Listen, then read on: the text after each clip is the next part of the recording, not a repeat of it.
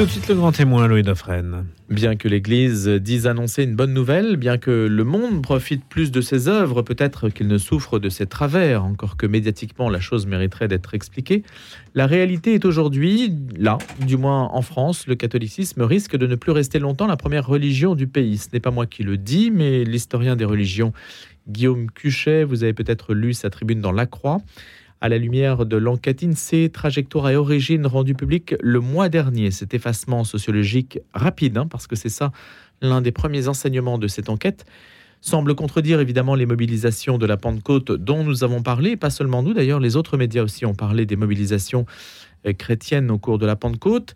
Mais évidemment, tout cela ne manque pas d'interroger. Bonjour Guillaume Cuchet. Bonjour Louis Dauphren. Alors vous enseignez à l'Université Paris-Créteil. Vous étiez venu nous parler de votre dernier opus, Comment notre monde a cessé d'être chrétien aux éditions du Seuil. Alors évidemment, ça semble euh, conforter ce que vous avez déjà analysé. Oui, oui, ça, va un peu dans le, dans, le prolongement. Mais c'est des chiffres très récents, alors que moi, je m'étais intéressé à la période qui allait jusqu'aux années 60, 70, pas tellement au-delà. Et justement, l'enquête, elle, est différente puisqu'elle part des années 60. Et l'enquête euh, porte surtout sur des éléments très contemporains. Hein. Les chiffres de TO2 datent de 2019-2020. Voilà. Et on avait une, enquête Théo 1 de 2000, des chiffres de 2008, donc on a moyen de faire des comparaisons sur 12 euh, ans. Donc Théo, c'est trajectoire Trajectoire et origine, voilà. une enquête sur l'immigration, sur tous les aspects de l'immigration, dont les questions religieuses, euh, y compris des, des, items un peu rares dans statistiques publiques sur la ferveur religieuse, sur les phénomènes de transmission euh, de la foi dans les familles. Voilà, donc c'est une enquête très intéressante. C'est l'INSEE qui est à l'origine de cette enquête C'est une enquête conjointe de l'INSEE et de l'INED. Donc, c'est une de la statistique publique dans un domaine, les questions religieuses, où elle est, elle est rare en France, on le sait, pour des questions liées à la laïcité, à la conception qu'on s'est longtemps fait de la laïcité. Mais euh, contrairement à ce qu'on croit parfois, il y a quand même de la statistique publique en matière religieuse. Et cette enquête Théo en particulier, c'est d'ailleurs pas un hasard si c'est à propos de l'immigration qu'on s'interroge euh, sur les questions religieuses dans la statistique publique. Euh, et donc là, on a, on a une, le moyen d'une belle comparaison entre 2008 et 2020. La différence, c'est l'accélération? Alors c'est ça une des choses très frappantes, c'est que euh, quand on compare en 12 ans euh, l'évolution entre 2008 et 2020, c'est la rapidité des évolutions. On a une scène religieuse française qui est en train de changer très vite sous nos yeux, alors que c'est normalement des réalités très stables dans la longue durée. Euh, elle n'avait pas changé finalement depuis le XVIIe siècle. Hein. Euh, euh, elle avait résisté à la Révolution française, aux deux guerres mondiales, à la Révolution industrielle, à l'effondrement même de la pratique catholique depuis les années 60, à l'entrée dans la société de consommation, que sais-je encore. Et là, sous nos yeux, ça, ça, ça évolue très très vite. Euh, pour une raison, je pense, euh, il y a un facteur, si vous voulez, qui amplifie ces évolutions, c'est que l'enquête porte sur les 18-59 ans, c'est-à-dire pas sur la totalité de la population. Et, pour le catholicisme, c'est important parce que l'identité catholique est quand même un peu âgée, euh, souvent dans la société française. Donc là, vous avez juste la population active, vraiment, les gens qui sont aux manettes et qui sont des gens nés après 1960 euh, qui est un millésime bien repéré par les historiens euh, de, basculement en matière religieuse. Donc vous avez au fond des, mutants complets qui dévalent la pente euh, sans que rien ne puisse ne les retenir en quelque sorte. Alors les statistiques, Guillaume Cuchet, sont là. Le déclin du catholicisme qui passe de 43 à 25 soit une quasi-division par deux en 12 ans. Donc la première enquête Théo 2008 et aujourd'hui, en 12 ans, une division par deux. Voilà ce que c'est l'accélération. Voilà, alors ça c'est absolument spectaculaire. Hein. C'est un des, éléments forts, un des enseignements forts, c'est que le catholicisme euh, euh, s'effondre véritablement en termes de déclaration d'identité. Hein. Après, on peut spéculer qu'est-ce que ça veut dire de se déclarer, ne pas se déclarer catholique, mais enfin, il y a là un premier chiffre qui est, spectaculaire, une quasi-division par deux. Je le répète, euh, alors on pourrait dire peut-être qu'il y a un effet crise des abus sexuels dans l'Église, évidemment, qui, fait beaucoup de mal. Euh, euh, mais les chiffres, vous voyez, datent de 2019-2020, le, rapport de la SIA, c'était 2021. Donc, certes, cette crise amplifie ces phénomènes de décrochage, mais elle ne les crée pas. C'est plus des raisons sociales, culturelles de fond, euh, et le fait, comme je le disais tout à l'heure, qu'on a affaire à cette génération des gens nés après 1960, qui ont finalement assez peu de passé religieux en matière catholique, euh, euh, ou qui sont issus de l'immigration pour une part, et qui sont donc disponibles en quelque sorte pour des réorganisations très profondes et très rapides de la scène religieuse française. Cela signifie que les Africains qui viennent en France ne sont pas de culture catholique nécessairement. Alors certains sont répercuter cette identité-là. Voilà. Alors certains sont de culture catholique, mais d'autres sont des protestants évangéliques. On va y revenir parce qui progressent. Peut-être l'enseignement le plus nouveau de l'enquête, c'est la, progression spectaculaire euh, des autres chrétiens, la catégorie autres chrétiens, mais avec euh, évidemment le, rôle des protestants évangéliques. Euh, alors, Qui passe de 2,5 à 9 Pas de 2,5 à 9 Ça, c'est vraiment le taux de croissance le plus spectaculaire. alors, c'est à la fois étonnant du point de vue français et pas étonnant du point de vue mondial, parce que on sait très bien que le protestantisme évangélique, c'est la religion qui marche le mieux dans le monde, qu'il y a une révolution évangélique dans le monde, euh, que ça marche mieux que l'islam, en quelque sorte, à bien des égards. Et, euh, mais jusqu'à présent, si vous voulez, la, montée des protestants évangéliques avait permis au protestantisme français de maintenir à peu près ses taux, voire de les améliorer sans sortir de la marginalité statistique. Euh, mais désormais, c'est plus ça. On est dans un autre scénario où ça devient un groupe très consistant, en forte croissance, comme si cette révolution évangélique euh, mondiale était enfin devenue française. Euh, à la fois parce que les gens éventuellement se convertissent sur place au protestantisme évangélique, c'est un protestantisme très conversionniste, comme disent les, sociologues, mais aussi parce qu'ils arrivent convertis des zones de départ, d'Afrique ou d'ailleurs, et, on voit bien là comment, au fond, euh, c'est un des aspects de la mondialisation de la scène religieuse française euh, qui ressort bien de, cette enquête. On sait pourquoi, Guillaume Cuchet, l'évangélisme euh, progresse à ce point, l'identité chrétienne, donc l'épithète chrétien, fonctionne, mais il fonctionne avec l'évangélisme et moins avec le catholicisme. Oui, alors ça marche depuis longtemps, hein, le protestantisme évangélique, en un sens depuis le XVIIIe siècle. Les États-Unis sont nés de ça, à certains égards, hein, de ces réveils du XVIIIe siècle. Euh, aujourd'hui, il y a peut-être 650, 700 millions, de, 700 millions dans le monde de protestants évangéliques. C'est une confession en forte croissance. Ils ont une vraie diversité interne. Hein. Ils sont, on peut pas tous les, c'est pas du tout un monde homogène. Euh, mais voilà, c'est une religion, de, une confession qui est très proposante, euh, très conversionniste. Euh, et qui, alors, euh, il y a à la fois évidemment un dynamisme très supérieur au dynamisme catholique euh, chez nous, mais en même temps, on s'aperçoit aussi dans l'enquête que c'est aussi des, ce sont des églises dont on sort aussi beaucoup. On en sort autant que du catholicisme. à peu près dans les mêmes proportions, ce qui, ce qui d'ailleurs rend d'autant plus spectaculaire leur progression. C'est-à-dire que c'est pas, c'est pas de la clientèle captive, on entre et on sort. C'est un monde très, très, très fluctuant, très fluide, très ouvert. Consumériste peut-être pour une part consumériste, mais pas seulement. Il y a certainement d'autres facteurs d'attraction. Euh, voilà. Il y, a, un certain nombre de spécialistes en France, de, de très militants aussi. très militants, très prosélytes. Euh, euh, qui sont, il y, a, pas mal de spécialistes qui sont persuadés que, que, la croissance va se poursuivre et que, et, que, et que ça pourrait à terme supplanter le catholicisme. Statistiquement, Guillaume Cuchet, on ne peut pas statistiquement dire que ce que le catholicisme a perdu entre le 43% de 2008 et le 25% d'aujourd'hui, ça a été pris par les évangéliques. Non. Euh, alors, on ne peut pas faire sont, lien. Ils se sont, les, les, anciens, les anciens catholiques, les Français d'ascendance catholique, qui se dispersent un peu dans tous les compartiments de la, de la scène reconfigurée. Euh, le fait majeur, c'est quand même la progression de ce qu'on appelle la non-affiliation religieuse, c'est-à-dire des Français qui ne déclarent aucune affiliation religieuse, euh, ni catholique, ni aucune autre. Hein. Ils sont passés de 48% à 53 des 18-59 ans. Donc c'est un phénomène majoritaire. Il y a dans ce pays une majorité de gens qui ne déclarent plus aucune affiliation religieuse. Et pour l'historien que je suis, qui remet ça un peu dans la courbe depuis les, grands décrochages des années 60, euh, euh, j'ajoute le fait que c'est souvent, je dirais, des décrocheurs de deuxième ou troisième génération. C'est-à-dire que ce n'est pas eux qui, qui décrochent, c'est leurs parents ou leurs grands-parents.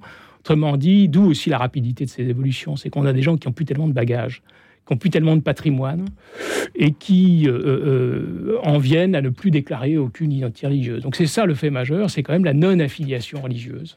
Hein, ce que les sociologues américains appellent les nons, on en a fait des créatures euh, à part entière, ceux qui ne déclarent aucune religion dans les, dans les enquêtes. Parce que la mémoire ne joue plus son rôle, la transmission familiale non plus. C'est aussi lié à ça? Alors la transmission, c'est l'intérêt de cette enquête aussi, c'est qu'elle s'intéresse à ces faits de transmission. D'habitude, la statistique religieuse, ça vous photographie un groupe à un moment donné, mais vous ne savez pas très bien d'où viennent les individus. Euh, donc vous n'avez aucune idée de leur trajectoire. Là, euh, l'intérêt, c'est qu'effectivement, on s'intéresse au, phénomène de transmission dans les différentes religions ou les différentes confessions. Et on s'aperçoit que le taux de transmission, si je puis dire, intrafamilial, euh, il est très variable. Le meilleur, c'est celui de l'islam, 91%, mais en fait, j'allais dire, le, meilleur, c'est celui de la non-affiliation. Ce qui, ce qui, se transmet le mieux, c'est la non-affiliation religieuse. Quand on est sorti, on est sorti. C'est assez rare d'y revenir. Euh, euh, mais l'islam se transmet à 91% dans l'enquête en question. Euh, le catholicisme autour de 60 ou 65. Voilà. Donc, quand même. mais quand même, ouais, c'est même, d'ailleurs, c'est toujours le verre à moitié plein ou le verre à moitié vide. Il y a quand même, dans, ce, dans cette société ouverte, où les affiliations religieuses sont, sont, je dirais, à renégocier pour chaque génération, à toute transmission qui n'est pas négligeable et qui est comparable à celui des protestants évangéliques, hein, qui est du même ordre pour les, entre catholiques et protestants. Que répondez-vous, Guillaume Cuchet, au fait que, ainsi que le disait tout à l'heure notre éditorialiste, les grandes questions existentielles ne sont pas dépassées. L'être humain se pose toujours les questions, les mêmes questions que celles que se posait Saint Augustin euh, il y a plusieurs siècles. Et donc, euh, le fait qu'il ne trouve pas, si on doit essayer d'interpréter ces statistiques qui montrent l'accélération de l'effondrement de l'institution, de, la présence sociologique institutionnelle, on va dire, de l'Église catholique, ou du moins de, de, ses fidèles, ainsi que vous l'avez dit, alors que normalement ce sont des données très stables dans le temps. Comment l'expliquer alors que l'être humain se pose toujours la même question? Il ne trouve pas les réponses dans l'institution. Quel est le hiatus là? Euh, manifestement, il y a un nombre croissant de Français qui ne trouvent pas leur compte dans la proposition euh, euh, catholique. alors, ça, c'est un peu des, macro-questions dont l'historien a peur, c'est-à-dire, au fond, les, questions génératrices de la quête religieuse, la quête du sens, la quête de la consolation dans les situations critiques, la quête de ritualisation des étapes de l'existence, la quête de sociabilité aussi, parce que la religion, c'est de la sociabilité, c'est des communautés. Bon, évidemment, personne n'a renoncé à ces différentes quêtes, euh, sauf exception. Mais quand on étudie ces Français qui sont souvent d'ascendance catholique et qui aujourd'hui ne déclarent plus d'identité religieuse, je dirais, pour aller vite, qu'il y a un peu de profil. Il y a ceux qui sont passés à autre chose qui ont en quelque sorte transféré ces questions dans d'autres domaines. Le dimanche, euh, ils vont courir. Euh, quand ils ont une crise existentielle, ils prennent des médicaments. chacun a son petit cocktail, en quelque sorte, qui lui permet de, stabiliser son existence. Voilà. Il y a ceux pour qui, au fond, c'est ceux qui illustrent les, théories de la sécularisation depuis le 19e siècle, d'Auguste Comte à Marcel Gauchet, euh, plus près de nous, euh, et qui sortent de la religion et qui gèrent autrement, ailleurs et autrement, les questions qui ont engendré la religion et qui, évidemment, sont toujours euh, présentes. Et puis il y a tous ceux, et c'est très important, même si ce n'est pas l'objet principal de cette enquête, qui, j'allais dire, cherchent quand même des compensations dans le processus de sortie et qui sont très séduits par la quête qu'on appellerait aujourd'hui de spiritualité. Et beaucoup de nos contemporains opposent volontiers la religion à la spiritualité. La religion, c'est pas bien. La religion, c'est l'institution, le dogme, les pratiques obligatoires, les crimes pédophiliques ou autres. Et en face, la spiritualité, c'est, je dirais, euh, le religieux expurgé de ses aspects mortifères. Et ça, c'est bien et, c'est valorisé. Et, donc, il, y a, il, suffit d'aller dans un magasin de, produits culturels de masse, type Fnac ou Virgin, vous regardez l'ampleur des rayons spiritualité. Euh, nos contemporains euh, ont une quête spirituelle qui est, très vive, euh, qui, n'a en rien disparu. Donc, ça doit faire réfléchir les chrétiens, protestants, catholiques et, orthodoxes, sur, au fond, cette demande est toujours existante, pour une part, pour une part, je répète. Il y a un certain nombre de gens qui sont sortis à mon avis, du logiciel. Mais un grand nombre d'entre eux y sont restés et n'y trouvent plus absolument leur compte. C'est plus un problème d'adaptation, me semble-t-il, de la demande à l'offre hein, euh, qui se pose. Vous disiez 91% de transmission intrafamiliale dans l'islam. Est-ce à dire que l'institution la sociabilité dans le cadre islamique se fait de manière plus efficace? Alors, il faudrait regarder, moi je ne suis pas spécialiste de l'islam, mais, il est certain que, si vous voulez, les progrès de l'islam euh, en France, et de l'islamisme aussi, euh, euh, ne procèdent pas seulement de raisons idéologiques, ça procède de raisons qui sont liées à la sociabilité, à la densité des communautés. on ne rallie pas l'islamisme militant simplement pour des raisons idéologiques. On y va aussi parce qu'il y a une sociabilité intense dans, des, dans, des, quartiers spécifiques. donc la religion a toujours marché au social d'une certaine façon. Hein. C'était la grande idée d'Émile Durkheim, sociologue Émile Durkheim. Il disait la religion c'est du social.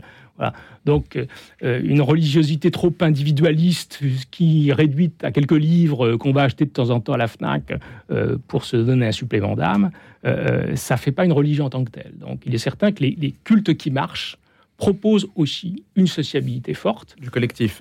Du collectif. Et il y a une aspiration communautaire qui est très largement répandue sous des, formes diverses.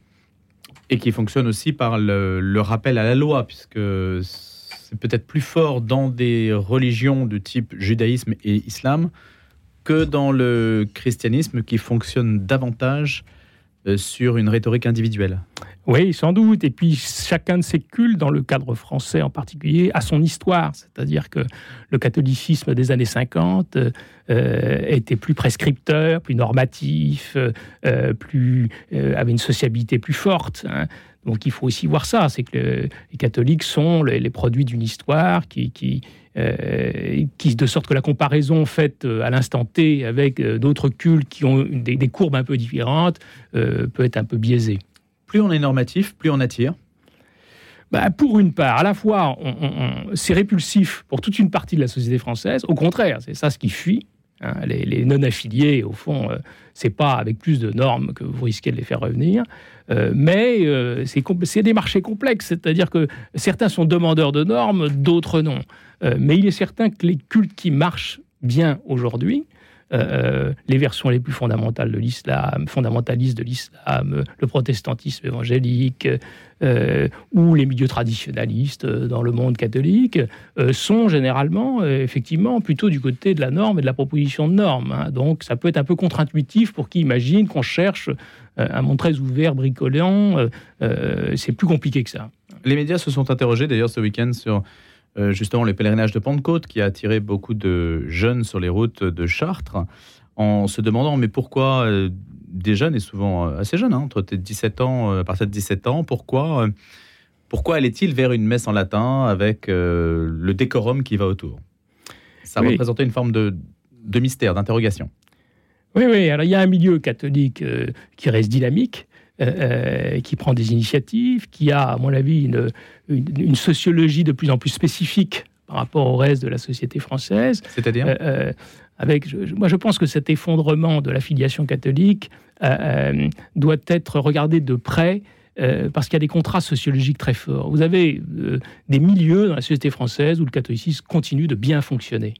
Euh, de correspondre à des attentes. C'est des milieux qui, j'allais dire, il y a toute une partie de la bourgeoisie française euh, qui continue, j'allais dire, d'adhérer pleinement euh, au catholicisme, d'y élever ses enfants.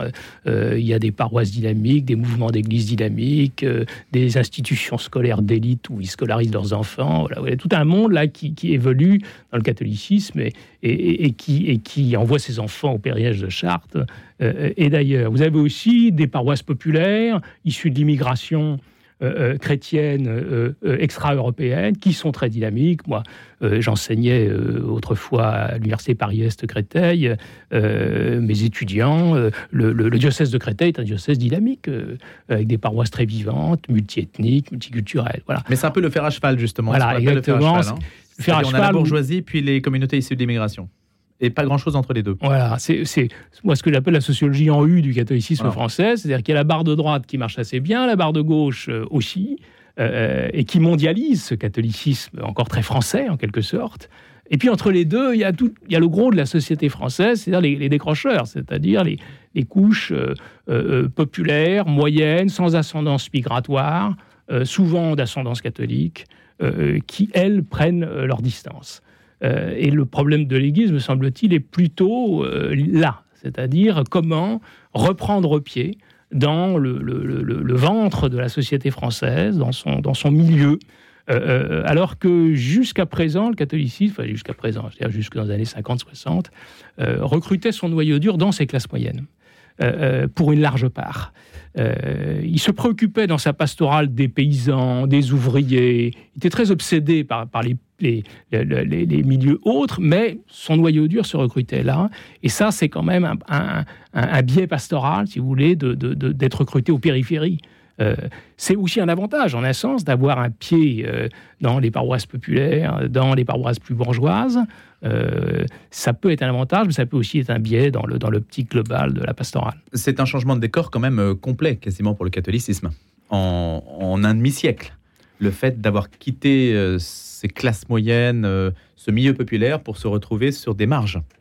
Des marges certes mobilisées, mais des marges quand même. Oui. À ça s'ajoute aussi la question du rapport urbain-rural, ce qui reste de catholicisme en France, euh, et surtout urbain.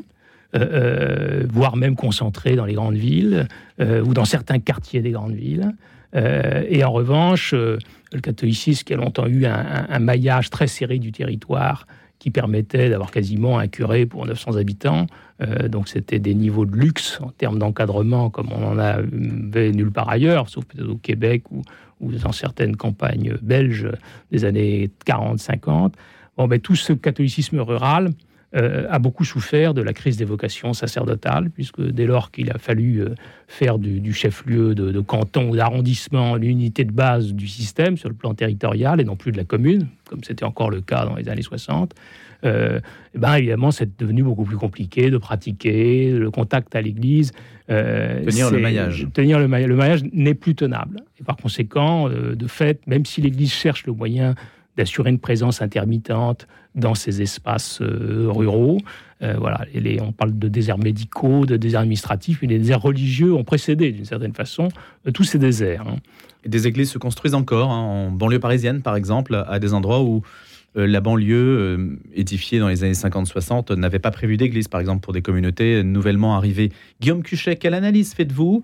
Je change un petit peu de sujet. Quelle analyse faites-vous de l'initiative du ministère de l'Intérieur de compter les élèves musulmans à Montpellier et Toulouse euh, pour les jours d'absence lors de la fin du ramadan Est-ce que ça s'inscrit dans cette logique statistique que vous avez décrite au départ? Alors je pense oui pour une part, c'est-à-dire qu'il euh, y a eu avant cette enquête, euh, euh, après les attentats de 2015, les pouvoirs publics ont pris l'initiative d'une enquête sur la radicalisation de la jeunesse. on avait appelé ça radicalisation de la jeunesse pour pas avoir l'air de cibler exclusivement l'islam et l'islamisme, c'était le sujet. Après les, incidents dans les minutes de silence organisés au lendemain. Des... Bon. Donc, c'est pas à nouveau. Les pouvoirs publics s'intéressent à ce qui se passe du point de vue religieux dans la jeunesse. Euh, et constate cette montée de la ferveur islamique, pour une part euh, de la sensibilité islamiste. Je ne suis pas sûr qu'ils lisent les œuvres complètes de Saïd Koutoub, mais euh, on a en tout cas une, montée des idées radicales dans une partie de la jeunesse islamique qui préoccupe les voies publiques et sur lesquelles ils se penchent. ça rejoint un peu ce que je disais tout à l'heure sur le fait que c'est quand même cette montée de l'islam euh, euh, les, problèmes qu'elle pose à certains égards sur le plan sécuritaire euh, ont réorienté les, intérêts de la statistique publique. Hein.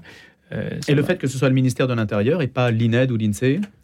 Ben, C'est tout dire. C'est-à-dire que c'est effectivement des des, interrogations de type sécuritaire. Euh, euh, il y a une, on sait aussi, euh, de toute façon, les cultes dépendent aussi pour une part du ministère de l'Intérieur. Donc c'est assez logique qu'en un sens, on, il soit dans la boucle de ces études-là. Merci beaucoup Guillaume Cuchet d'avoir éclairé justement ces statistiques dont vous nous avez parlé ce matin, Trajectoire et Origine, deuxième édition après celle de 2008 et qui montre donc euh, des statistiques tout à fait intéressantes sur l'évolution du catholicisme et de la scène religieuse. Je rappelle que vous avez publié Comment notre monde a cessé d'être chrétien aux éditions du Seuil et que vous avez enseigné à Paris-Est. Merci beaucoup. Au revoir.